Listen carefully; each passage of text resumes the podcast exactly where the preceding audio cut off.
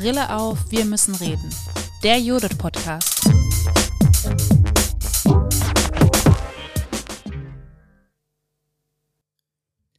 Wir haben viel mit revisionistischen Zwischenfällen zu kämpfen. Früher war das vereinzelt, jetzt passiert es ständig. Gut ist, wenn man das Gefühl hat, der Funke springt rüber.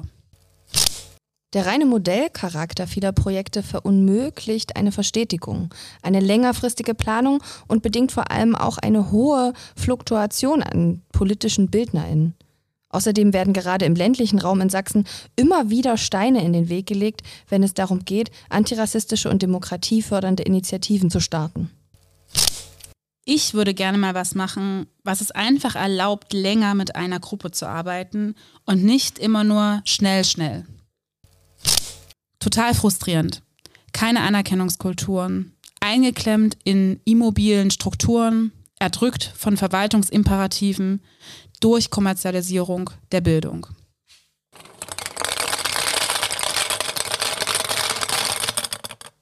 Und damit herzlich willkommen zu einer neuen Folge von unserem Judith-Podcast Brille auf, wir müssen reden. Wir freuen uns, dass ihr uns wieder zuhört heute und haben heute eine besondere Folge, denn wir haben heute zwei Kollegen von uns zu Besuch im Podcast.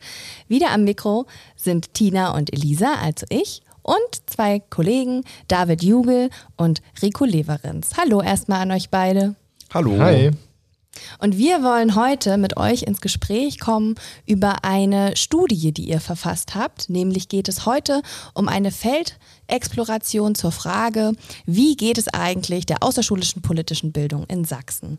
Und wir sind schon ganz gespannt und noch dazu wollen wir ein bisschen darüber ins Gespräch kommen, was eigentlich die Forschung in der Judith macht. Wir haben nämlich überlegt, zu dem Bereich ein bisschen ins Gespräch zu kommen und euch HörerInnen da ein bisschen mitzunehmen.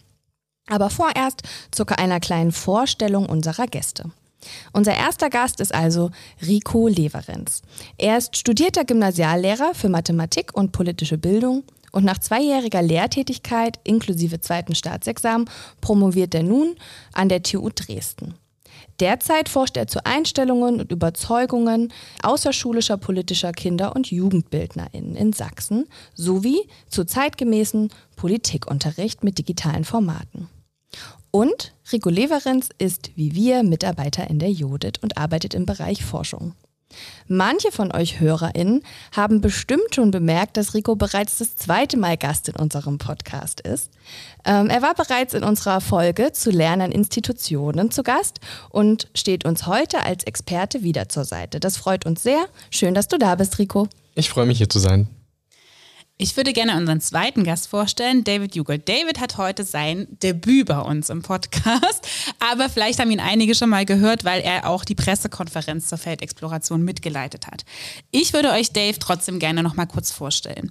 David ist Master of Education in Politikwissenschaften und Geschichte, also in GAW sagen bei uns auch viele, ähm, fertig studiert und leitet den Forschungsbereich der Judith. Sowohl in der Hochschullehre wie auch in der Weiterbildung außerschulisch-politisch-bildnerische AkteurInnen ist Dave langjährig erfahren. Vor allem im Kontext seiner Tätigkeit als Co-Leiter des Zentrums für inklusive politische Bildung forschte und promovierte er mit dem Schwerpunkt inklusive Bildung und im Projekt Schule inklusiv gestalten. Er leitete in diesem Bereich bereits mehrere Studien und Untersuchungen und konnte hier vor allem Erfahrungen und Kenntnisse zur partizipativen und designbasierten Forschungsmethodik sammeln. Hallo Dave, schön, dass du da bist und deine Expertise zum Thema Forschung in der politischen Bildung heute mit uns teilst. Ja, schön, dass ich da sein darf. Danke für die Einladung. Genau, jetzt habt ihr schon gehört, dass heute zwei Kolleginnen von uns da sind und wir sozusagen so ein bisschen einen kleinen Schutzraum hier im Ausprobieren haben. Und wir haben euch das ja schon ganz oft gesagt, zum Beispiel auch in unserer Geburtstagsfolge, dass wir den Podcast auch immer weiterentwickeln wollen. Und das heißt, wir hatten letztens eine kleine Teamklausur im Podcast-Bereich und haben uns entschieden, kleinere, neue Formate, kleine Änderungen auch im Podcast einzubringen. Und dann dachten wir uns, es gibt keine bessere Situation aus außer mit unseren Kollegen sozusagen in so einem kleinen Probenmoment, Schutzraum, ähm, ein neues Format auszuprobieren. Und das nennt sich bei uns Sound of Work. Und wir haben Rico und Dave im Vorhinein des Podcasts gebeten, einfach in ihrem Alltag hier in der Judith im Bereich Forschung kleine Soundbites aufzuzeichnen und die heute in den Podcast mitzubringen. Und deswegen fragen wir sozusagen Rico und Dave heute und jetzt und hier zum allerersten Mal im Judith Podcast, wie klingt eigentlich eure Arbeit? Was ist euer Sound of Work? Ja, wir haben mehrere Geräusche mitgebracht, die wir in den letzten Tagen gesammelt haben und ja, wir teilen die jetzt mal mit euch.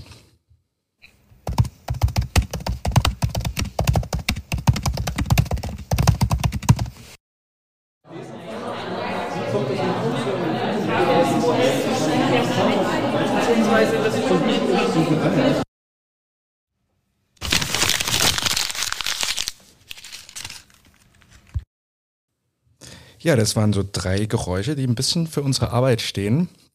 Ähm, und ihr habt unter anderem ganz viele Menschen gehört.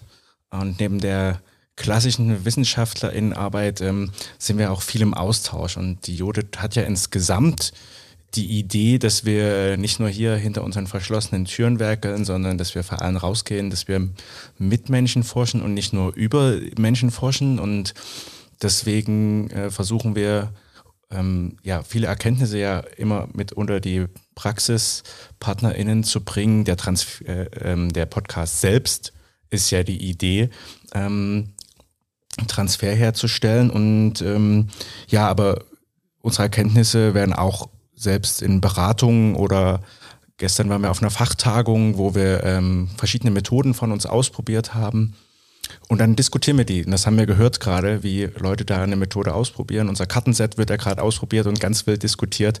Und das gehört auch zur Forschung. Ja, genau. Und das erste Geräusch, das war, ähm, ja, oder ist fast selbsterklärend. Das sind, oder sollte eine Tastatur sein, ähm, Tastenanschläge sozusagen. Dann natürlich, ich denke, das, oder so stellen sich auch viele ähm, unsere Arbeit vor, es überwiegend ein Computer ähm, basierter Arbeitsalltag ist. Das heißt, wir sitzen viel vor Bildschirmen, produzieren natürlich Texte, wie zum Beispiel die Studie, um die es heute ja auch gehen soll, ähm, als auch Dossiers, Beiträge für Zeitschriften und so weiter und so fort. Das heißt, ja, ein Großteil unserer Arbeit klingt eben wie Tastaturanschläge. Ja, und das letzte Geräusch, was ihr gehört habt, äh, einige haben es vielleicht erkannt, das war ein zerknülltes Papier und ja, auch in der Forschung sieht man zwar am Ende immer erst das Produkt, aber zwischendurch gibt es äh, nicht nur gerade Wege, sondern viele Abzweigungen und auch den ein oder anderen Irrweg.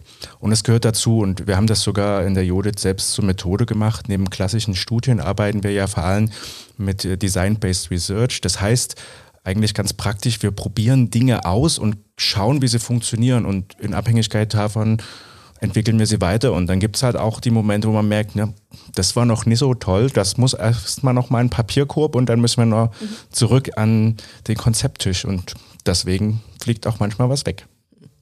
Ja, vielen Dank, dass ihr dieses Format Sound of Work mit uns ausprobiert habt. Ich finde, das nimmt einen schon so richtig mit in euren Arbeitsalltag und ich könnte mir vorstellen, ähm, dass man als Hörerin dann sich das auch ein bisschen besser vorstellen kann. Und jetzt habt ihr schon ein bisschen was erzählt, wie euer Arbeitsalltag in der Regel so aussieht. Und damit würden wir auch ganz gerne einsteigen, weil uns total interessiert, wenn wir euch jetzt fragen, wie würdet ihr denn den Bereich Forschung, das ist ein Bereich in der Judith neben anderen, ähm, beschreiben? Was macht ihr denn im Bereich Forschung? Ähm, was, was wollt ihr da? Ich würde sagen, ähm, in der Judith gibt es so zwei Schwerpunkte, was die Forschung angeht. Ne? Das eine, das hatte ich angesprochen, das sind so klassische Studien, auch die, über die es mhm. heute geht, wo wir befragen ähm, mit äh, Fragebögen oder auch mit Interviews oder äh, wo wir Beobachtungen machen und die auswerten. Das ist der eine Schwerpunkt, der relativ klassisch ist. Und der zweite, das ist ähm, der, der ein bisschen ja, innovativer auch ist. Und da geht es ähm, gar nicht so sehr ähm, stark um die Forschung in unserem Bereich, sondern in der Forschung in den vielen anderen Bereichen der Judith. Ne? Also wir mhm. entwickeln ja Materialien, Methoden, ähm, die Gerüchteküche zum Beispiel. Und da geht es darum, wie schon angekündigt, rauszufinden, ja, ähm, funktioniert das? Oder ähm, wir sind mit in Beratung und finden darüber mit raus, was sind eigentlich die Probleme und Bedürfnisse. Ähm, aber was vor allem diese anderen Bereiche leisten, ist nicht nur, dass wir was rausfinden mit Forschung, sondern oder dass äh, wir helfen den anderen, sondern dass wir aus der Praxis lernen. Ja, also man kann natürlich viel beforschen, da hat man aber immer eine bestimmte Brille auf und mit dieser Brille sieht man bestimmte Dinge und andere sieht man nicht.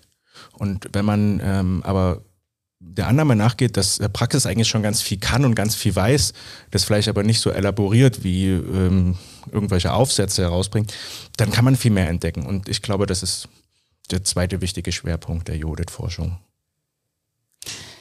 Dave hat es am Anfang ja schon gesagt und ich glaube, dass jetzt vielleicht ja hier heute in unserem kleinen Podcast-Gespräch auch mal die Möglichkeit ist, vielleicht so ein bisschen genauer hinzugucken und zu erklären, nämlich die Frage, wie forscht die Jode? Du hast es jetzt gerade schon so ein bisschen auch angedeutet und ähm, wir haben ja vorher zusammen auch im ZIP gearbeitet, im Zentrum für inklusive politische Bildung und da ging es uns ja auch viel darum, auch tatsächlich mal zu kommunizieren, dass es neue Wege der Forschung gibt, die wir auch zum Beispiel gehen wollen, weil, das hat zum Beispiel auch Helle Becker in unserem Podcast-Gespräch, was hier vorher veröffentlicht wurde, auch schon mal gesagt, es gibt ja in der Praxis politischer Bildung, schulisch wie außerschulisch, nicht ohne Grund zum Teil große Vorbehalte gegenüber Forschungseinrichtungen, die aus schlechten Erfahrungen oder auch aus so sehr starren Vorstellungen von Rollen irgendwie hervorgehen. Ne? Also wie wird eigentlich Forschung gemacht? Da kommen WissenschaftlerInnen aus dem Elfenbeinturm Uni und kommen und erklären einem dann, nachdem sie einmal was gesehen haben, wie es eigentlich besser gehen würde und verschwinden wieder. Und ich glaube, vielleicht wollt ihr die Chance jetzt nochmal nutzen, hier im Podcast auch zu sagen, wie sieht denn Forschung an der Jodet aus? Also sind diese Vorbehalte vielleicht auch in unsere Richtung gerechtfertigt oder würdet ihr sagen, nee, wir versuchen das ganz bewusst aufzugreifen und versuchen andere Wege in der Wissenschaft und in der Forschung in der Jode zu gehen? Ja, ich würde sagen ja und nein, also beides gleichzeitig. Ja? Also wir versuchen andere Wege zu gehen, wir versuchen darauf zu reagieren, dass das oft ein hierarchisches Verhältnis ist oder als solches wahrgenommen wird dass die Formate, die Wissenschaft oft anbietet, äh, für die Praxis überhaupt nicht zugänglich sind. Ne? Die werden nicht veröffentlicht in Bereichen, zu der Praxis Zugang hat. Ja, sie, die werden ähm, in Fachjournalen veröffentlicht oder in Sammelbänden und dann meistens nicht in einem gemeinsamen, was man sich dann holen muss, sondern die sind überall verteilt. Und eigentlich muss der Praktiker oder die Praktikerin selbst auf die Suche gehen und viel Zeit investieren, um an die Ergebnisse zu kommen. Und wenn er sie gefunden hat, dann muss er sie auch noch ähm, selber für die Praxis umdenken und adaptieren und wenn er sie ausprobiert hat, auch noch reflektieren. Und das ist ähm, eine ziemlich hohe Erwartung, die da an PraktikerInnen gestellt wird und ich würde sagen auch eine Überforderung. Ähm, nicht, weil sie das nicht könnten, sondern weil die Strukturen, in denen sie arbeiten, das einfach nicht zulassen. Ähm, deswegen versuchen wir das anders zu machen, mit verschiedenen Formaten, mit verschiedenen Methoden, auch mit partizipativen Methoden, indem wir einfach sagen, ja, ihr seid Expertinnen für die Praxis, äh, wir sind Expertinnen für Wissenschaft und wir glauben, wenn wir auf Augenhöhe zusammenarbeiten, dann kommen wir viel besser zu einem Ergebnis. Und ja, warum ist es aber gleichzeitig immer noch herausfordernd, ähm, obwohl wir uns Mühe geben? Das liegt einfach daran, dass es auch eine Zuschreibung ist. Ne? Wenn wir irgendwo auftreten, ähm, dann sind wir die von der Uni und dann wird von uns erwartet, dass wir ähm, was mitbringen, dass wir Rezepte parat haben, die der Praxis irgendwie helfen. Und das wollen wir natürlich auch dem Bedürfnis entgegenkommen, aber da muss man sich langsam rantasten, dass man da eine neue Rolle hat und mit einer neuen Rolle kommt. Und natürlich ähm, müssen wir auch immer weiter lernen, das wollen wir. Wie formulieren wir Dinge? Ähm, ja, die Studie ist jetzt klassisch als Paper rausgekommen, ne? So, und da muss man auf unsere Internetseite gehen und muss sich runterladen und durchlesen. Und wir haben natürlich versucht, sie als nicht nur als Studie, sondern auch als ein Policy-Papier, also als eine Form, ne, die, Überschrift ist, was zu tun ist, so ähm, ja, zugänglich zu machen, dass man nicht alles in aller Länge und in jeder letzten Ausdifferenzierung konsumieren muss. Aber herausfordernd bleibt es. Aber wir sind heute hier im Podcast und wollen versuchen, noch einen anderen Zugang zu schaffen. Okay, ja, also ich finde das auf jeden Fall total spannend so, zu erfahren. Ich als Person, die jetzt gar nicht so stark schon super viele Forschungserfahrungen gemacht hat, zu hören, was es für unterschiedliche Zugänge geben kann und dass es auch klassischere gibt, die wir versuchen anders aufzubereiten. Und über die Studie, die du gerade angesprochen hast und auch kleine Ausschnitte habt ihr HörerInnen am Anfang des Podcasts heute auch schon gehört. Die haben Tina und ich kurz vorgelesen. Wollen wir jetzt ins Gespräch kommen? Und zwar habt ihr eine oder hat die Judith eine Feldexploration gemacht. Und Ziel war herauszufinden, das würde ich jetzt so formulieren, aber ihr könnt mich auf jeden Fall auch korrigieren, wie geht es eigentlich der außerschulischen politischen Bildung in Sachsen, beziehungsweise was würden denn die Aktiven in dem Feld sagen, wie es ihnen und der politischen Bildung, der außerschulischen politischen Bildung geht. Und da interessiert uns zuerst, ähm, was habt ihr da eigentlich gemacht? Also worum geht es da, wie ist die entstanden? Genau, also die Intention hast du schon ganz gut zusammengefasst. Wir wollten uns also am Anfang, oder das ist die erste Studie der Jodit, die sozusagen entstanden ist und noch rausgekommen ist.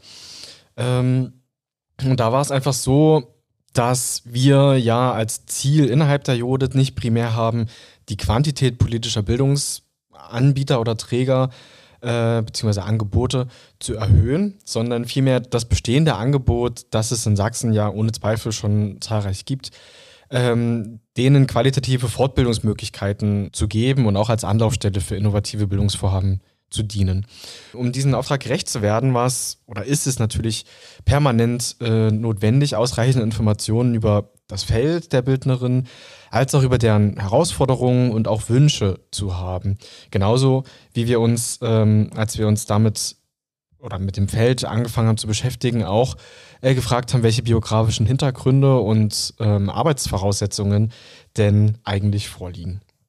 Genau, und dazu haben wir letztendlich im Sommer 2021, also vor gut ein, anderthalb Jahren, ähm, den, den Anlass der Demokratiekonferenz des Sächsischen Demokratiezentrums zum Anlass genommen, dort eine, ja, letztendlich wiederum klassische Forschungsmethode zu starten, nämlich die einer Umfrage. Ähm, eine online-basierte Umfrage, die wir dort gestartet haben. Das war am 9. Juni. Ähm, die die Teilnehmerinnen dieser Konferenz dort dann direkt vor Ort ausführen konnten, als auch dann in einem insgesamt fünfwöchigen Erhebungszeitraum danach. Das heißt, wir haben den Link dazu breit gestreut, ähm, letztendlich auch über Social-Media-Kanäle und am Ende ja über 80 Teilnehmerinnen gehabt von denen wiederum unsere insgesamt 21 Fragen, überwiegend offene Fragen, muss man dazu sagen. Ja, gut, die Hälfte aller Teilnehmerinnen, also etwas über 40, sehr, sehr umfangreich bzw. komplett geantwortet haben. Genau, und diese, diese Ergebnisse haben wir letztendlich statistisch quantitativ ausgewertet als auch qualitativ mit einer Inhaltsanalyse als ich reingeschaut habe, es gibt ja, ähm, also wir werden euch das auf jeden Fall auch alles wieder in den Show Notes verlinken, dann könnt ihr euch das auch nochmal in Ruhe selber anschauen, wenn ihr mögt. Ähm, es gibt nämlich eigentlich zwei Veröffentlichungen, die man sich angucken kann, wenn es um diese Studie geht. Und zwar gibt es zusätzlich zu der Präsentation der Ergebnisse auch noch so etwas wie Handlungsempfehlungen oder ähm, Strategien, die jetzt anstehen, die sich aus den Ergebnissen ergeben können. Also ein Strategiepapier. Das heißt dann, was zu tun ist. Und da fand ich ganz interessant, dass ihr erstmal, das war für mich für die Lesbarkeit auch total ähm, wichtig, die Ergebnisse auch so ein bisschen mh, mm, eingeteilt habt in verschiedene Schwerpunkte, die sich vielleicht daraus ergeben können. Und vielleicht können wir damit ein bisschen einsteigen, um ein bisschen zu verstehen, worum ging es genau, was waren vielleicht Themenbereiche, Fragenbereiche, aus denen sich dann die Ergebnisse ergeben haben. Ja, also Vielleicht erstmal nochmal dazu, dass es diese zwei Papiere gibt. Das ist vielleicht ungewöhnlich, aber mhm. uns ist relativ schnell klar geworden, wenn wir die Frage stellen, wie es der außerschulischen politischen Bildung geht, dass man an bestimmten Stellen natürlich sieht, dass es ihr dann nicht ganz so gut geht. Mhm. Und dann war ziemlich schnell klar, ja, da gibt es auch was zu tun. Ja? Nämlich, ähm, was muss eigentlich verbessert werden? Und so eine Studie haben wir schon gesagt, die ist im wissenschaftlichen Diskurs total Usus. Da wird aufgeschrieben, was ähm, Rico gerade erwähnt hat, wen wir befragt haben und welche statistischen Methoden wir benutzt haben und so weiter. Aber das interessiert vielleicht ähm, oder ist vielleicht für Politik, die was verändern soll, oder auch für die Praxis gar nicht relevant, sondern die wollen wissen, was ist das Problem und was muss man eigentlich tun. Deswegen gibt es die beiden Veröffentlichungen. Und in der zweiten Veröffentlichung, nämlich da, wo es darum geht, was zu tun ist, haben wir dann versucht, eben die Ergebnisse ein bisschen anders zu kategorisieren, nicht wie das in so einer Inhaltsanalyse vielleicht rauskommt. Und ähm, das haben wir in vier Bereiche eingeteilt, nämlich zum einen, ja, wo kommen die Leute eigentlich her? Wie kommen die in die außerschulische politische Bildung, also die PraktikerInnen? Welche Karrierewege haben die? Welche Ausbildungen haben sie? Was ergeben sich aber daraus eben für Bedürfnisse und für Veränderungsbedarfe? Dann haben wir uns äh, angeguckt, ähm, welche Selbstbilder sind eigentlich im Feld, was halten die von sich selbst, was brauchen die, ähm, ja, welche, unter welchem Druck arbeiten sie vielleicht auch. Ähm, und der dritte Bereich, da geht es äh, um einen Bereich, der eigentlich oft schon angesprochen ist in der außerschulischen politischen Bildung, aber immer wieder ein bisschen hinten runterfällt, nämlich um die Arbeitsbedingungen der PraktikerInnen. Die sind nämlich überhaupt nicht pralle, muss man mal sagen. Also das ist ein schwieriges Feld. Ähm, wir können dazu bestimmt gleich auch nochmal ausführlicher reden.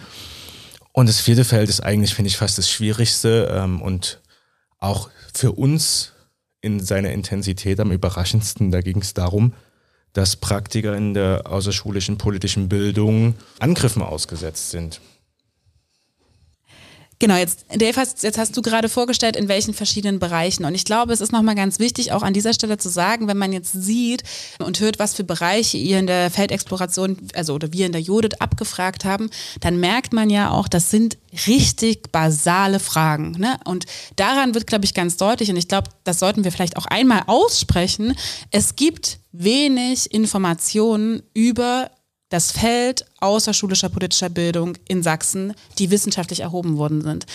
Und das liegt auch daran, das haben wir schon öfter im Podcast gesagt, ne, dass das Feld, also der außerschulischen oder nonformalen politischen Bildung, nicht nur in Sachsen, aber auch in Sachsen, einfach lange überhaupt nicht im Fokus von vielen Menschen, von Akteuren, von auch WissenschaftlerInnen stand. Und daran sieht man eben, es müssen grundlegende Fragen gestellt werden, weil wir grundlegend systematisch noch gar nicht so viel über dieses Feld wissen. Ne? Also und wir aber merken, wenn wir uns wissenschaftlich damit beschäftigen wollen, wenn wir das Feld auch als so ein bisschen Lobbymenschen, ja, also ich würde sagen, die Judith hat ja auch einen lobbyistischen Auftrag in Richtung zum Beispiel von EntscheidungsträgerInnen oder von politischen AkteurInnen, ähm, Sachen sichtbar zu machen, eine Feldvermessung auch ein Stück weit zu machen, müssen wir Erhebungen machen, die grundsätzliche Fragen stellen, wie wer arbeitet eigentlich im Feld außerschulischer politischer Bildung in Sachsen? Solche Studien bräuchte es eigentlich auch für ganz Deutschland, aber die Judith fängt natürlich jetzt erstmal hier in Sachsen an. Und ich würde deswegen gerne von euch mal hören, weil ich glaube auch, dass viele Menschen, selbst wenn sie im Feld der außerschulischen, nonformalen politischen Bildung arbeiten, ja auch gar nicht so viel vielleicht über potenzielle Kolleginnen im gleichen Ort, in der gleichen Region wissen, weil Projekte ja trotzdem auch nicht selten gar nicht so viel vernetzt mit anderen irgendwie sind, weil auch da Netzwerke oft an vielen Stellen so in einer Informations- oder auch Fachtagungskontexten fehlen. Also glaube ich, dass die Frage auch für viele Zuhörer Zuhörerinnen von uns spannend sein könnte. Was habt ihr eigentlich herausgefunden? Wer arbeitet in Sachsen in der nonformalen politischen Bildung? Ja, ähm, da hast du jetzt schon ganz viel Spannendes bereits erwähnt. Das, was du gesagt hast, passt jetzt endlich auch zu einem guten Zitat, was mir dazu einfällt. Zwar schon von 2007, aber ja, trotzdem mit viel äh, Gehalt, als Benedikt Wiedmeier geäußert hat, dass die außerschulische politische Jugend- und Erwachsenenbildung eine Profession in wissenschaftlicher und akademischer Obdachlosigkeit sei. Ja, was letztendlich genau das ausdrückt, was du schon gesagt hast, dass wir eben wirklich sehr wenig wissenschaftlich fundierte Daten über dieses Feld haben. Das hat sich in den letzten Jahren tatsächlich schon auch geändert bzw. gebessert. Ähm, die Hauptmotivation und Intention ja auch dieser Studie war aber tatsächlich, dass es mehr Überblicksdaten über äh, die gesamte Bundesrepublik gibt, als konkret über unser Bundesland, als über Sachsen. Das haben wir versucht, ja, ein bisschen oder dort mal ein bisschen die Lupe drüber zu halten und zu schauen. Und festgestellt haben wir zum einen, dass die Mitarbeiterinnen der außerschulischen politischen Bildung ihre Tätigkeit in der Regel ohne didaktische und eher selten mit pädagogischer Ausbildung bzw. Ausbildungshintergrund ausüben. Die überwiegende Mehrheit der Befragten haben einen Hochschulabschluss. Lediglich 8% gaben an, dass sie eine Ausbildung ähm, absolviert haben. Circa ein Drittel hat davon ein pädagogisch orientiertes Studium, also sowas wie Erziehungswissenschaft, Pädagogik, soziale Arbeit oder Sozialpädagogik oder eine pädagogisch orientierte Berufsausbildung absolviert. Aber in der Regel besteht keine didaktische Qualifikation im Vorfeld ihrer Tätigkeit. Diese Ergebnisse wiederum decken sich dann auch weitestgehend mit Erkenntnissen anderer wissenschaftlicher Veröffentlichungen jenseits von Sachsen. Die verlinken wir euch wahrscheinlich auch in den ja. Shownotes. genau. Was vielleicht noch spannend ist an der Stelle zu erwähnen, ist, dass sich auch hier was zeigt, was wir in Bildung ja ganz oft sehen und was auch äh, ganz folgenlogisch ist. Wir haben schon ein paar Leute, die Ausbildung gemacht haben, aber wie du erwähnt hast, Rico, sind es ganz wenige. Und die meisten, die eine Ausbildung gemacht haben, haben danach noch studiert und landen dann in diesem Feld. Das heißt, BildnerInnen, nicht nur in der außerschulischen Bildung, sind halt oft akademisiert ähm, und das ist ja auch nicht falsch. Aber wenn wir dann gleich noch zu einem anderen Feld kommen, nämlich zu der Frage nach ähm, Qualifikation oder was wollen eigentlich ähm, Menschen aus dem Feld wissen, dann sehen wir, dass sie es als Herausforderung empfinden, Zielgruppen zu erreichen, die eben weniger akademisiert sind. Ja, und ähm, ich finde es immer wieder eine spannende Feststellung, dass es natürlich Leuten, die aus einem anderen sozialen Bereich kommen, oft schwierig fällt, eben für andere Bildungsangebote zu denken. Ich finde es noch ganz spannend, ganz kurz, weil ihr das jetzt gerade angedeutet habt. Das ist ja eine Frage, die wir in der Judith auch gestellt haben die nicht aus dem Nichts kam, ne? Weil ich glaube, ne, es ist ja gar kein Vorwurf, der jetzt da drin steckt oder auch keine, gar keine jetzt gar keine unbedingt keine Problematisierung, sondern es ist auch ein bisschen eine Feststellung, die nochmal validiert, also tatsächlich mit Wahrheit oder Falschheit, das ist auch ein komisches Wort, aber also die validiert, wie ist denn das richtig? Ist ja egal. Ihr wisst, was ich meine, die bestätigt, Dankeschön, die bestätigt werden sollte. Denn wir müssen eben auch feststellen, es gibt tatsächlich ja einfach akademisch gesehen keinen Studiengang, keinen Abschluss, der einen dafür ausbildet, in der nonformalen politischen Bildung zu arbeiten. Das heißt also, die Erkenntnis oder auch jetzt die Bestätigung dieser Aussage, dass es nämlich woher sollen die Menschen kommen in einer konkret ausgebildeten Form, wenn es dafür überhaupt keine Ausbildungswege gibt. Das finde ich nochmal wichtig festzuhalten. Also daran arbeiten wir in der Judith ja auch tatsächlich eben für Menschen, was Dave jetzt gerade gesagt hat, ne, dann diese Lücken, die sie überhaupt nicht durch einen ähm, Hochschulbesuch oder durch irgendeine Art von Studium hätten selber füllen können, mit Inhalten, mit Angeboten irgendwie zu bestücken, weil es eben eigentlich kein systematisches Angebot für Menschen gibt, die sich vielleicht auch schon relativ früh in ihrem Leben durch ehrenamtliches Engagement oder ähnliches dazu entscheiden, später mal in der nonformalen politischen Bildung arbeiten zu wollen. Das finde ich nur noch mal als Kontext irgendwie. Und man merkt es auch, ich habe an der Studie auch mitgearbeitet. Ich bin heute in einer doppelten und Dreifachrolle sozusagen mit dabei. Aber das fand ich noch mal spannend. Also das auch einmal festzuhalten, dass es kein Zufall ist, ne, dass die Menschen keine dezidiert politikdidaktische Ausbildung haben, wenn sie meistens, wenn sie in diesem Feld landen. Ja, Learning on the Job ist das, was man hört, wenn man fragt. Ähm, die Leute lernen das quasi in der Praxis. Und das ist auch nicht falsch, das bringt auch viele Potenziale. Also, dass das so ein diverses Feld ist und dass die Leute aus so vielen Bereichen kommen und mit so viel Hintergrund, ist ein total großes Potenzial des Feldes und das wird auch so wahrgenommen. Gleichzeitig führt es aber eben zu der Herausforderung, dass ähm, ja das, was wir in der Wissenschaft ja Qualifikationswissen und Professionsverständnis nennen, dass das ähm, nicht da ist und das hat auch Folgen, über die können wir dann auch noch sprechen gerne, wenn ihr das möchtet. All das, was gerade gesagt wurde, passt auch dazu oder zu der Erkenntnis, dass die Karrierewege in der außerschulischen politischen Bildung sehr vielfältig sind. Das heißt, wir hören von medizinischen Hintergründen über Verwaltung, Verbandsarbeit bis hin zu sozialer Arbeit und Integrationsarbeit, die im Vorfeld geleistet wurde. Dabei berichten einige auch von Praktika und ehrenamtlichen Engagement, das letztendlich der Zugang zu diesem Feld war. Das heißt, es lässt sich feststellen, dass es insgesamt keine typischen Berufsbiografien gibt und die konkrete Ausbildung, die man erlebt hat, weniger von Bedeutung ist als letztendlich das persönliche Engagement und die persönliche Überzeugung, um letztendlich in diese Tätigkeit, die sie aktuell oder zum Zeitpunkt der Befragung ähm, machen, zu landen. Das finde ich auch eine total spannende Erkenntnis und Beschreibung, weil das ja vielleicht auch ein bisschen außergewöhnlich ist, dass in diesem Berufsfeld der Weg da rein nicht, es gibt keinen typischen, das hast du ja gerade gesagt, ne? Es gibt keinen typischen Weg dorthin und wahnsinnig unterschiedliche Spuren, die da in die außerschulische politische Bildung geführt haben, verschiedene Kompetenzen und Hintergründe, die die Leute mitbringen.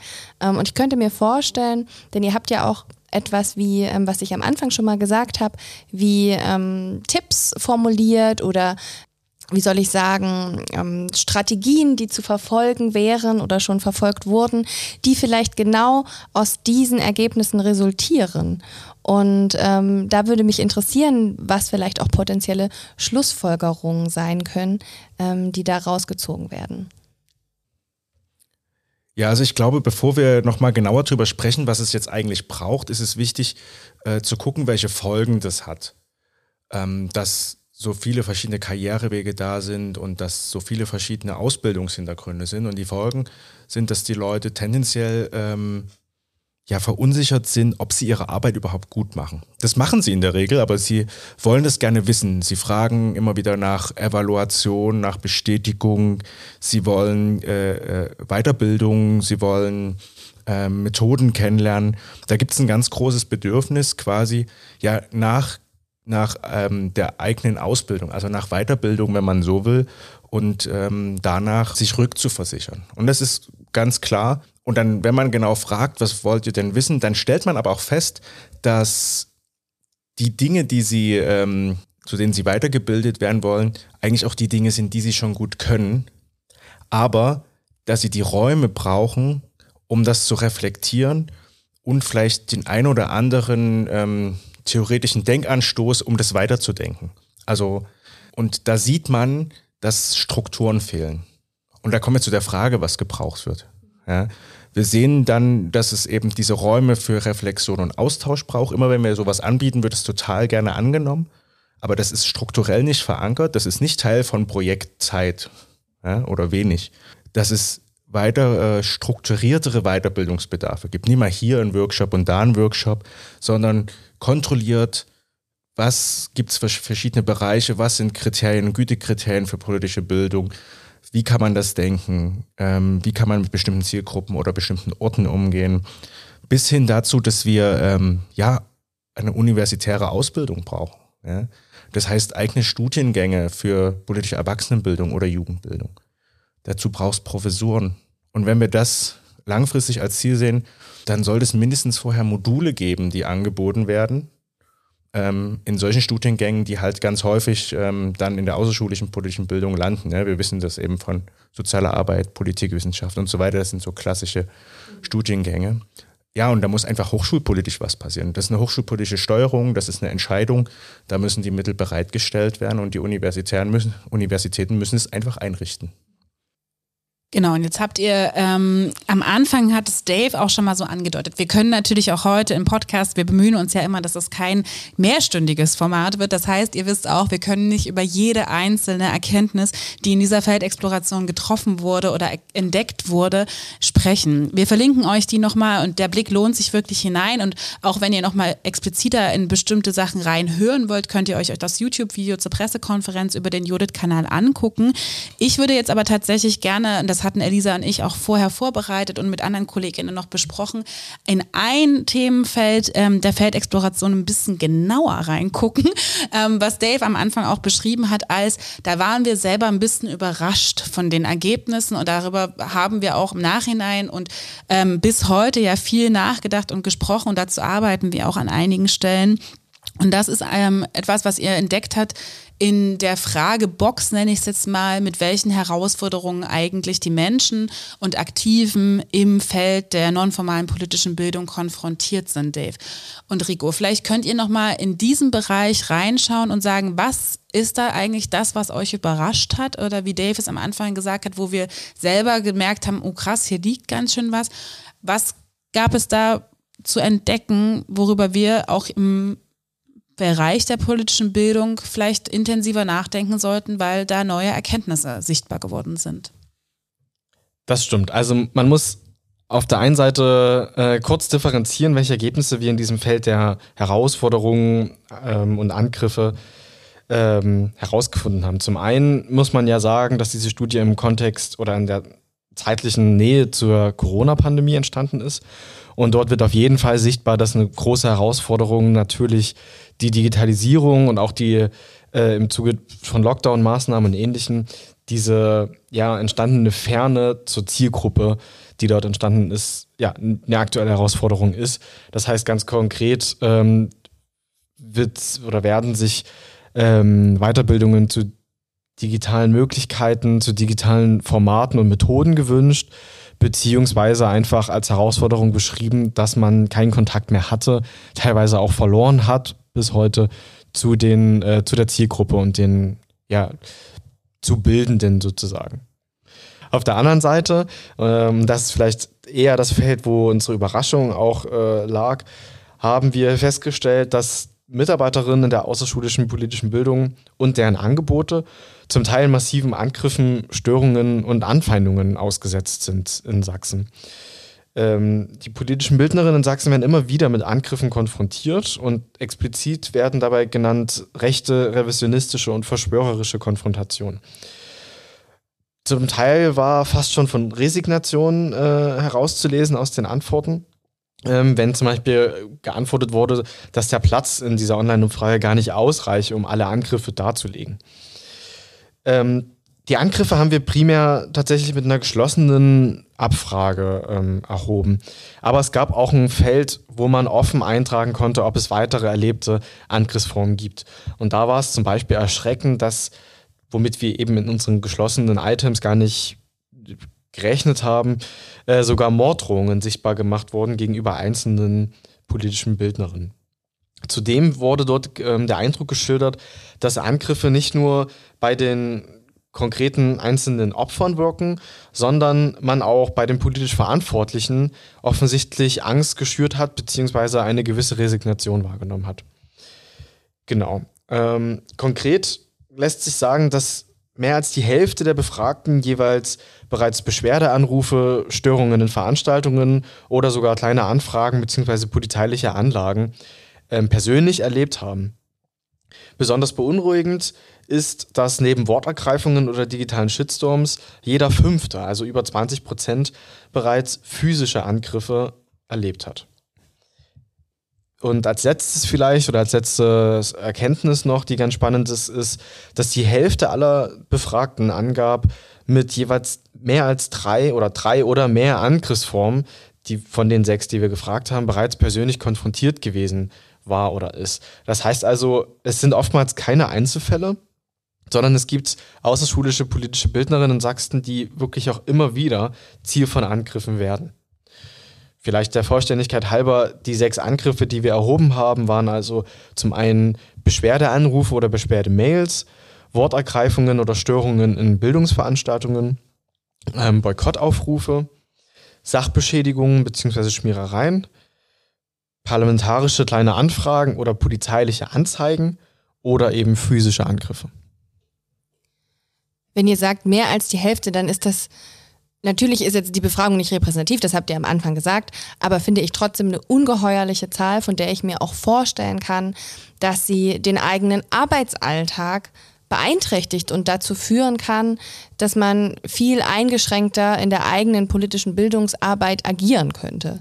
Und ähm, ich habe auch gelesen, dass ihr dazu auch was rausgelesen, rausgefunden habt, ähm, was diese Angriffe auch machen im eigenen politisch-bildnerischen Arbeitsalltag. Könnt ihr dazu noch kurz was sagen?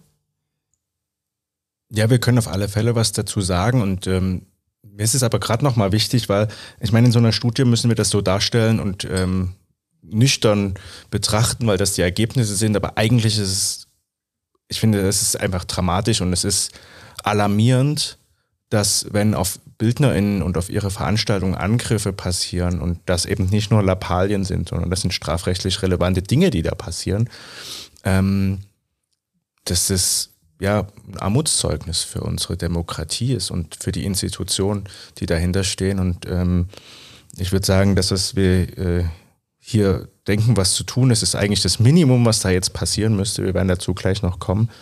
Ähm, aber ja, das macht natürlich was mit den Leuten, die da angegriffen werden. Und ähm, ja, Rico, vielleicht äh, stellst du kurz vor, was, was da, was das macht mit den Leuten. Wir haben auch genau das eben abgefragt. Genau, also dort lässt sich festhalten, dass die Angriffe bei den Betroffenen nicht nur zu Sorgen um das politische Klima in Sachsen führen, sondern tatsächlich auch zu einer veränderten Arbeitsweise der Bildnerin.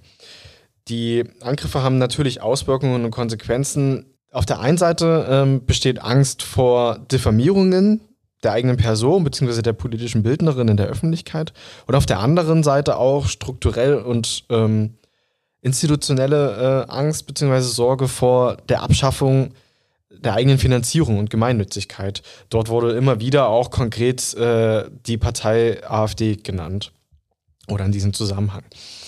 Ähm, allerdings lässt sich tatsächlich festhalten, dass aus den selbst erlebten oder auch bei bekannten Trägerinnen ähm, mitbekommenen Angriffen unterschiedliche Konsequenzen ähm, folgen. Zum einen gibt es einen gewissen Teil der Bildnerinnen, die sich dadurch bestärkt fühlen und gegenseitige Durchhalteerzählungen letztendlich ähm, vortragen. Es führt aber auch natürlich dazu, dass Angebote weniger konfrontativ ausgerichtet werden oder generell verändert werden. So auch über 40 Prozent der Befragten, die dies bestätigen. Auffällig dabei ist eine sogenannte Antizipationswirkung. Das heißt, auch Praktikerinnen, die zuvor angegeben haben, keine eigenen Angriffe erlebt zu haben, ziehen wiederum bei dieser Frage äh, selbst Konsequenzen und verhalten sich durch die bei befreundeten oder bekannten äh, Trägerinnen erlebten Angriffe anders. Ja, und das ist genau der Punkt, wo wir ran müssen. Ne? Also wenn Angriffe dazu führen, dass Menschen ihre Bildungsangebote verändern, weniger konfrontativ machen, andere Inhalte auswählen, dann erreichen die AngreiferInnen damit das, was sie wollen. Und ähm, hier muss Demokratie und politische Bildung wehrhaft sein und sie muss in die Lage versetzt werden, wehrhaft zu werden. Und ähm, da sind wir alle aufgefordert, sowohl wir, die Jode, die da genauer hinschauen muss, aber auch ähm, Politik und Verwaltung vor allen Dingen. Ich finde es ganz wichtig, was Dave jetzt gerade gesagt hat und auch schon vorher. Ich würde das, glaube ich, auch nochmal unterstreichen. Also auch wir hier in der Judith haben diese Rückmeldungen über solche Formen von Angriffen ganz, ganz ernsthaft gehört und wahrgenommen und denken und arbeiten dazu. Weil ich finde schon, dass es eben, Dave hat es ganz richtig gesagt, das ist keine Kleinigkeit und das soll jetzt auch gar nicht heißen, wenn wir jetzt zum Beispiel sagen, ne, dass es ein Armutszeugnis ist für die Demokratie und dass es auch ein Problem darstellt, wenn sich ähm, sozusagen Angebote verändern, dann ist das keine Schuldzuweisung, dass man sagt, wir könnten nicht verstehen, warum man aus solchen ähm, Erfahrungen heraus seine Angebote verändert, sondern dass wir die Frage stellen, was muss eigentlich, was müssen wir leisten und welche Hilfe und welche Unterstützungen braucht das Feld eigentlich brauchen die Aktiven im Umgang mit solchen Sachen. Und ähm, wenn einige von euch vielleicht auch die Folge mit der Bundeszentrale gehört haben für politische Bildung, haben wir auch dazu gesprochen. Und ich finde, wenn man jetzt so ein bisschen mal versucht, auch mal gegen Ende des Gesprächs jetzt auch diesen Punkt zu drehen, dann hat es nämlich schon auch was mit den bestehenden Unterstützungsmöglichkeiten und Arbeitsbedingungen im Feld zu tun. Also, ne, wenn wir sehen, also eigentlich könnte man auch formulieren, es ist keine große Überraschung, dass natürlich auch das Feld nonformaler politischer Bildung Angriffen ausgesetzt ist, weil wir haben das besonders in Sachsen auch erlebt, Natürlich war auch die schulische politische Bildung Angriffen ausgesetzt. Wir erinnern uns an die AfD-Meldeplattform, ähm, auf denen Lehrkräfte gemeldet wurden, die demokratischen Unterricht gemacht haben. Also die Überraschung da ist nicht so groß, aber Lehrkräfte haben eben doch, was zumindest die Arbeitsbedingungen, die Vernetzung, die Strukturen, die Sicherheit, auch die Institutionen, in denen sie sich bewegen, doch einen anderen Background. Das ist zumindest unser Eindruck gewesen.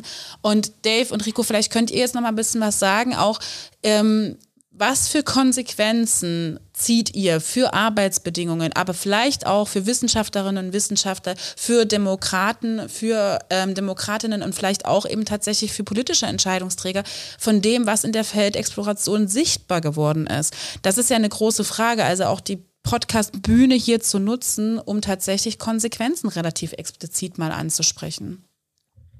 Das ist eine große Frage und da gibt es einen ganzen. Bin gut im große Fragen stellen. Äh, ganzen Blumenstrauß, aber du hast es schon so ein bisschen angedeutet. Also ich glaube, es sind zwei Sachen. Wir müssen bei den Arbeitsbedingungen und aber auch ähm, nicht nur den Bedingungen selbst, sondern die Dinge, die das Strukturieren nachgucken. Und auf der anderen Seite müssen wir uns nochmal speziell um diese Angriffsthematik ähm, kümmern. Ich würde jetzt mal mit dem zweiten anfangen und dann zu dem anderen äh, übergehen.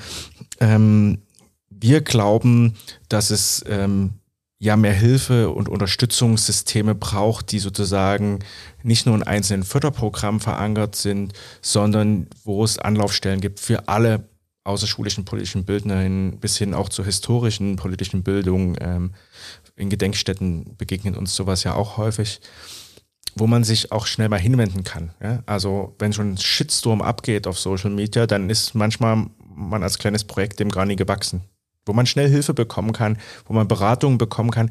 Sowas gibt es schon, ähm, aber wir glauben, dass das ausgebaut gehört, dass da mehr ähm, investiert werden muss, dass das bekannter gemacht werden muss und dass da auch Ressourcen aufgebaut werden müssen, die im Notfall wirklich wie so ein Rescue-Team vor Ort sein können und unterstützen können. Ja? Wir glauben, dass es Weiterbildung braucht, speziell zum Umgang damit.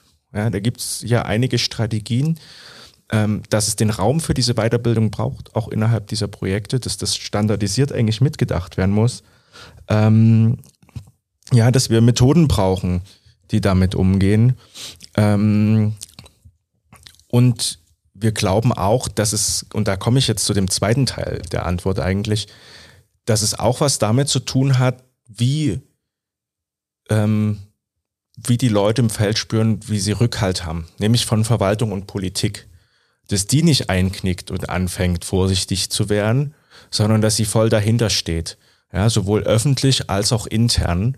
Und dass sie den Leuten ähm, da ähm, den Rücken stärkt. Und diese Wertschätzung und Anerkennung dieser wichtigen Arbeit, die ähm, ist auch Teil davon, ja, die Arbeitsbedingungen oder beziehungsweise den, die ähm, Arbeitsatmosphäre zu verbessern. Weil wir sehen nicht nur die Angriffe, sondern auch die, das Problem, dass die Projektförderung und eine teils instabile Finanzierung dazu führt, dass die Leute nicht nur Ängste um ihre eigene Zukunft haben und deren Finanzierung, sondern auch um die wichtigen Projekte, dass es viele bürokratische Hürden gibt, viel Rechtfertigungsdruck, Zeitdruck und dass Leute teilweise zynisch wären und äh, resigniert. Und das kann man vollkommen nachvollziehen.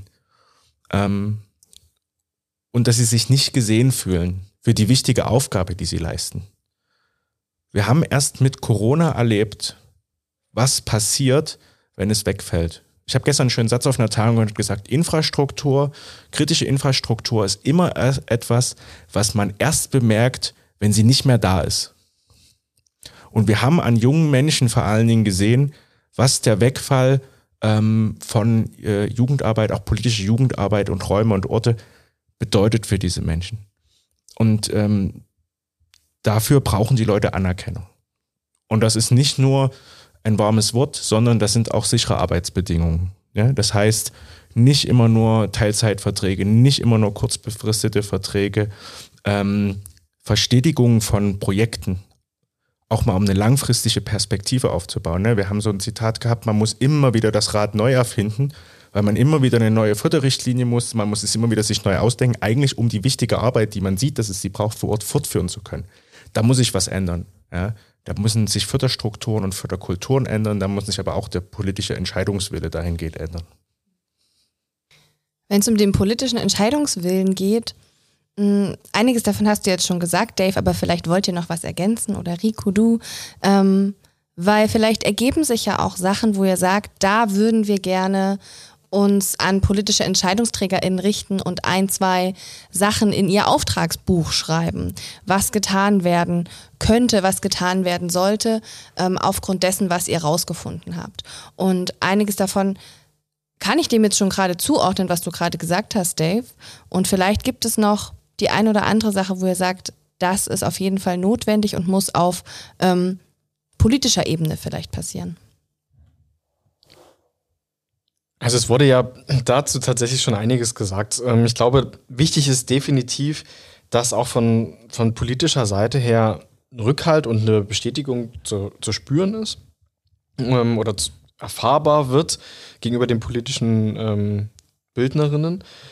Äh, und was auf politischer bzw. verwaltungstechnischer Seite tatsächlich ein großes Paket eigentlich sein müsste, sind diese Ausschreibungen, Förderrichtlinien, die Förderkultur insgesamt, die letztendlich einhergeht mit den konkreten Vertragsausgestaltungen, Arbeitsbedingungen der politischen Bildnerin. Ich kann ja mal ganz kurz auch nochmal meine Rolle wechseln und auch nochmal eine Antwort darauf ja, geben. Das hast du ja vorhin auch im Nebensatz gesagt, für die HörerInnen nochmal ganz unterstrichen. Also Tina ist ja auch ähm, Mitverfasserin. Ne? Und du ja, ich bin auch mit im Bereich Forschung tatsächlich mit ähm, unterwegs. Und das auch. Und ich kann nur unterstreichen, was die beiden jetzt gerade schon gesagt haben und was jetzt auch an dieser Stelle ja nicht zum ersten Mal gesagt wurde und trotzdem wichtig ist, weil es eben relativ langsam funktioniert. Ich glaube, was man da sieht und was vielleicht die Überschrift von so einem Auftragsbuch sein könnte, ist, dass wir verstehen müssen, dass Demokratie nicht automatisch passiert. Demokratie, und das ist ja was, was auch unser Namensgeber tatsächlich John Dewey immer wieder gesagt hat, Demokratie muss gelernt und gelebt werden. Und das passiert eben nicht zum Beispiel automatisch in einem relativ hierarchischen und gar nicht so demokratischen Schulsystem, dass wir das da lernen. Und das hört vor allem auch nicht mit einem Schulalter auf. Wir leben hier in Sachsen in einer ähm, Gesellschaft, in denen nicht wenige Menschen diktatorische, autokratische Strukturen gelernt haben, ja, also gar nicht in einem demokratischen System aufgewachsen sind. Was ist mit denen? Da reicht es nicht, dass wir in der Schule politische Bildung machen und da Demokratie vermitteln. Also ich glaube, dass die Überschrift auch über so einem Buch, Auftragsbuch von politischen und gesellschaftlichen EntscheidungsträgerInnen sein sollte, dass wir verstehen, Anja sagt es auch immer, dass politische Bildung nicht im Nachhinein den Brand löscht und eine Feuerwehrposition einnimmt, sondern dass politische, und zwar wirklich explizit schulische und nonformale politische Bildung breit gefördert werden muss, weil sie eben immer wieder die Idee der Demokratie und das Leben der Demokratie vermittelt.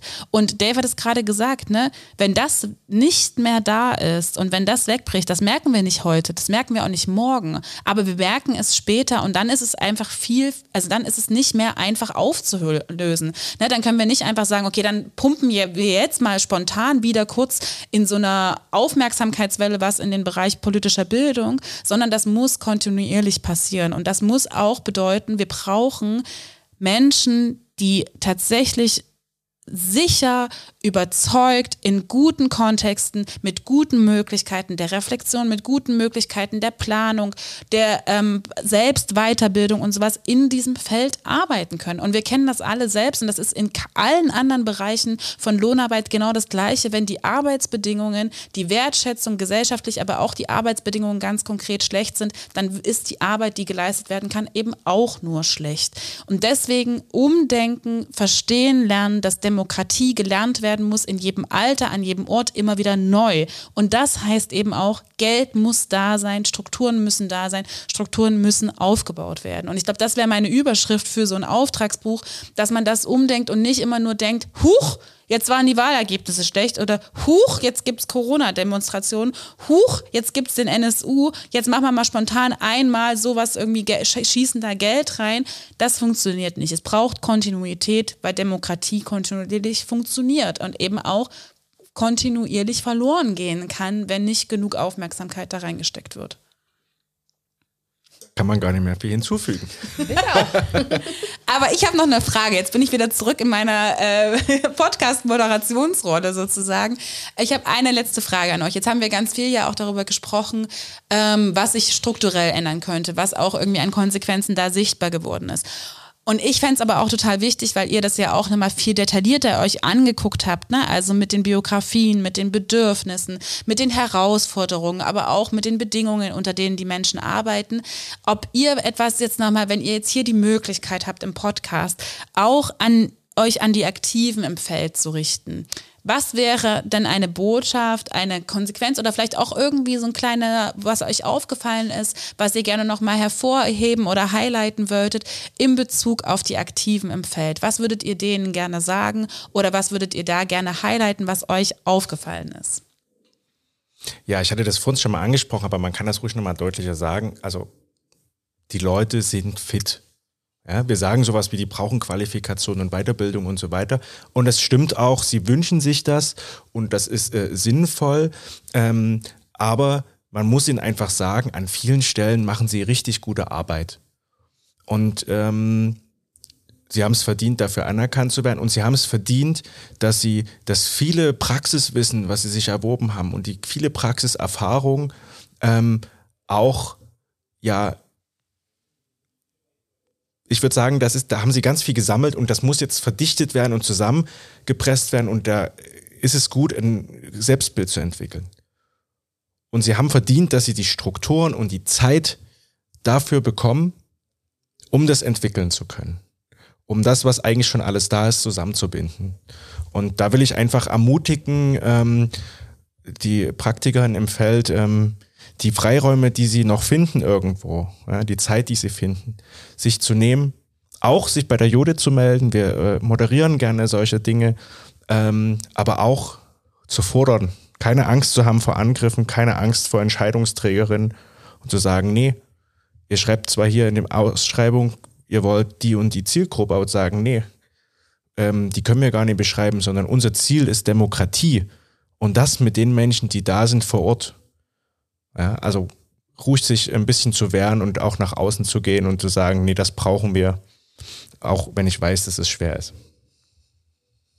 vielen, vielen Dank, dass ihr uns beide Einblicke in die Studie, in die Feldexploration und in das Strategiepapier gegeben habt. Jetzt würde mich noch total interessieren, wir haben uns gefragt, was steht vielleicht an als nächstes für euch im Bereich Forschung? Was schließt sich vielleicht konkret etwas an die Studie an, die sich darauf bezieht? Oder was sind ähm, potenzielle nächste Schritte, die ihr im Bereich Forschung gehen wollt? Ja, danke für die Frage. Ähm, denn diese Feldexploration sollte natürlich auch nur ein erster Aufschlag für uns in unserem Bereich sein und hat durch die spannenden Ergebnisse, über die wir ja auch gerade gesprochen haben, ähm, uns Anlass gegeben, ähm, auf einige Aspekte genauer hinzuschauen oder uns zu, weiterhin zu fokussieren. Und deshalb ganz aktuell beschäftigen wir uns ähm, einer Interviewstudie, also diesmal nicht mit einer Umfrage, sondern mit ganz gezielten ähm, Personen, die wir uns dafür herausgesucht haben, äh, zum Thema Professionsverständnis, also auch welche welche Ansichten über politische Bildung, über eigene Vorstellungen, Intention, Motivation für die eigene Arbeit und so weiter bestehen in dem Feld. Das ist aktuell ein laufendes Projekt, ähm, was wir versuchen oder im ja, ersten und zweiten Quartal nächsten Jahres abschließen möchten. Und zum anderen, parallel dazu, ähm, forschen wir gerade und versuchen auch einen Überblick dazu zu schaffen, äh, über die ganz konkreten Förderstrukturen und Finanzierungsrichtlinien, die es für die außerschulische politische Bildung in Sachsen gibt, was man dort konkret ähm, verändern könnte, welche ja, Kritik auch und auch Wünsche es von Seiten der Aktiven in diesem Feld ähm, gibt. Genau, und dazu, also zu, sowohl zu den Förderstrukturen, Finanzierungsrichtlinien als auch zum Professionsverständnis, das sind die beiden neuen ähm, bzw. laufenden Projekte. Und das ist eine ganz klare Ableitung aus der Feldexplorationsstudie. Ne? Wir schlagen jetzt zwar vor, was zu tun ist, nämlich zum Beispiel, dass wir äh, Studiengänge einrichten oder Module, aber ähm, was da eigentlich rein muss, das können wir auch noch nie beantworten. Und da gucken wir, was ist da.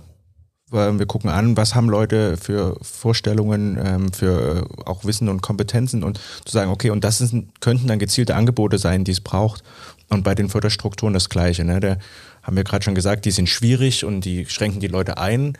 Ähm, aber was genau schwierig ist und an welchen Rädchen man drehen kann, das untersuchen wir jetzt gerade.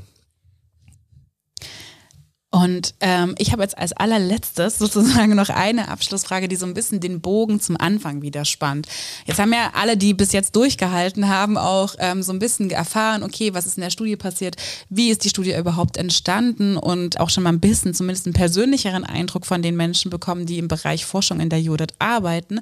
Und ich würde jetzt gerne nochmal für die Zuhörerinnen am Ende die ganz konkrete Frage stellen, wenn jetzt Menschen aus dem Feld politischer Bildung in Sachsen eben tatsächlich ein Forschungsanliegen im weitesten Sinne haben, an wen kann man sich bei uns mit was und mit welcher Frage im Bereich Forschung eigentlich wenden und womit vielleicht auch nicht? Ja, grundsätzlich kann man sich natürlich immer erstmal melden. Und dann gibt es aber verschiedene Möglichkeiten, in denen wir ähm, ja, Ressourcen haben, will ich mal sagen. Ne? Also wir würden gern ganz viel machen, aber wie das immer überall ist, gibt es begrenzte äh, zeitliche und auch strukturelle Ressourcen. Ähm, und was sind das für Dinge, die im Speziellen wahrscheinlich gut funktionieren? Also gut funktioniert immer auch ein Gespräch mit uns. Das muss nicht mal äh, die Forschung selbst sein, sondern das kann auch ein Beratungsgespräch sein, wo wir Dinge, über die wir geforscht haben oder Dinge, wo jeder mal sagt, da habe ich Selbsterfahrung, davon will ich wirklich einfach mal berichten, davon will ich erzählen, vielleicht zu den Dingen, die er jetzt gehört hat. Ne? Also wenn er einen Fall hat, ähm, selber einen Angriff erlebt hat oder sagt, also hier bei den Arbeitsmitteln, und das muss ich wirklich mal ändern. Ne? Also einfach da als Experte zu uns kommt und äh, berichtet, sehr gern. Eine andere Option, die besteht, ist zu sagen, es gibt eine Kooperation im Bereich Forschung. Man will selber was erforschen für sich selbst und wir können beraten, wie das geht oder wir können gucken, wo man da was beantragt und ähm, methodisch unterstützen. Auch das haben wir schon gemacht. Und was natürlich immer, ähm, immer äh, sehr willkommen ist, ist, wir haben ja vor uns am Anfang gesagt, wir haben ganz viele Materialien, ganz viele Formate und Ideen entwickelt und ähm, wir wollen die gerne ausprobieren und weiterentwickeln. Und ähm, ja, jeder, der Lust hat, das zu machen, der kann sich bei uns melden, dann versuchen wir das und dann können wir das zusammen weiterentwickeln. Was auf der anderen Seite auch oft natürlich angefragt wird, aber vielleicht etwas ist, was wir selten bis kaum realisieren können, sind so externe ähm, Wirkungs- bzw. Evaluationsstudien. Das heißt, wenn größere Angebote oder auch Anbieter auf uns zukommen und sagen, ja, wir haben hier eine Workshop-Reihe oder eine, eine, Veranstaltung und wir würden gern von euch mal wissen, ob das eigentlich funktioniert, ob das wirkt, ähm, dann müssen wir oftmals sagen, dass dazu oder dass so eine, ja, so eine Studie oder so ein, so ein Projekt kaum recht schnell zu lösen ist, also es meistens eine langfristige Begleitung gibt äh, oder geben müsste.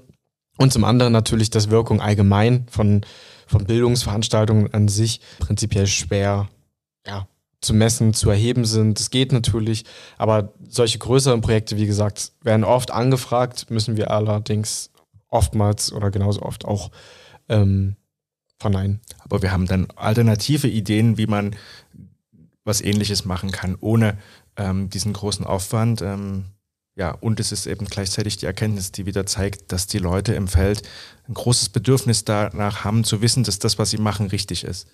Und dem Bedürfnis kann man auch anders nachkommen.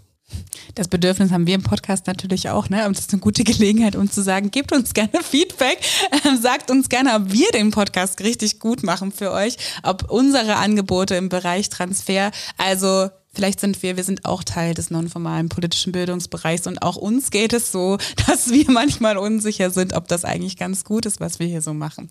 Also gebt uns gerne Feedback, jodit.de slash Feedback. Da gibt es verschiedenste Möglichkeiten von Sprachnachrichten über Textnachrichten, die ihr uns schicken könnt, um uns Feedback zu geben. Und an dieser Stelle sage ich aber erstmal gemeinsam mit Elisa Dankeschön an Dave und Rico, dass ihr heute da wart und mit uns nochmal über die Feldexploration der Judith gesprochen habt.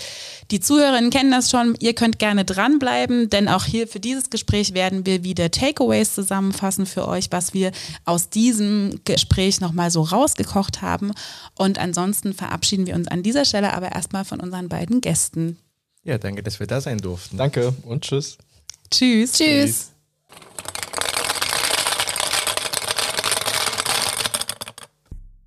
Und jetzt für euch die Jodit Takeaways. Gedanke 1. Die Jodit möchte eine greifbare Forschungsstelle sein. Wir forschen gemeinsam mit Menschen und nicht über sie. Immer wieder in die Praxis zu gehen und gemeinsam auf Augenhöhe nonformale politische Bildung voranbringen. Das ist unser Ziel. Damit versuchen wir, unseren eigenen demokratischen Schwerpunkt selbst gerecht zu werden. Und es lohnt auch, denn die Praxis weiß schon ganz viel und dieses Wissen heißt es sichtbar zu machen. In den neuen Formaten der Forschung sollten wir Ansätze denken und umsetzen, die vor allem auch die alleinige Transferlast weg von den PraktikerInnen hin zu der Wissenschaft verschieben. Denn die Wissenschaft ist in Verantwortung für Wissenschaftskommunikation. Gedanke 2.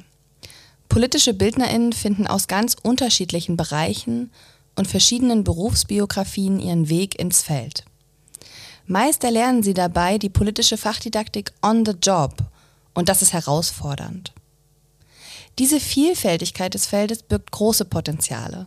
Dennoch wären wieder mehr Professuren für außerschulische politische Bildung für das Feld wünschenswert. Und es ist wichtig, den BildnerInnen im Feld Weiterbildungs- und Evaluationsangebote zu ermöglichen, damit sie mehr Selbstvertrauen gegenüber ihrer Arbeit gewinnen können. Gedanke 3. Angriffe von rechts auf die politische Bildung sind real. Das haben wir bisher nicht so vermutet und darauf müssen wir den Blick bewusster lenken, denn sie sind eine konkrete Gefahr für die Demokratie. Und sie haben ganz konkrete Auswirkungen auf das Bildungsangebot. Hier müssen Verwaltung und Politik schützend eingreifen. Und auch ganz grundsätzlich, politische Bildung muss darin unterstützt werden, wehrhaft zu sein. Grundfesten wie Kontroversität und Haltung in der politischen Bildung dürfen nicht zugunsten der Angriffe preisgegeben werden. Gedanke 4. Selbstvergewisserung ist wichtig und es gibt, wie wir heute gehört haben, ein Bedürfnis danach zu erkennen und zu wissen, ob die eigene Arbeit überhaupt gut ist. Deswegen braucht es Räume für Reflexion und Austausch und strukturierte Angebote genau dafür. Diese sind bislang nicht im Berufsalltag verankert.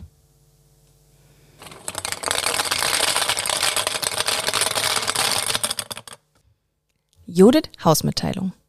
Zum Schluss starten wir noch einen kurzen Aufruf. Als Forschungseinrichtung möchten wir natürlich stetig an der Qualität unserer Angebote arbeiten. Dazu brauchen wir eure Hilfe. Es gibt dafür unter judith.de slash feedback verschiedenste Formen der Rückmeldung. Ob ein Kommentar, eine kleine Sprachnachricht oder ein persönliches Gespräch. Alles ist möglich. Wir freuen uns auf eure Rückmeldung und die Möglichkeit, uns gemeinsam mit euch so immer weiterzuentwickeln.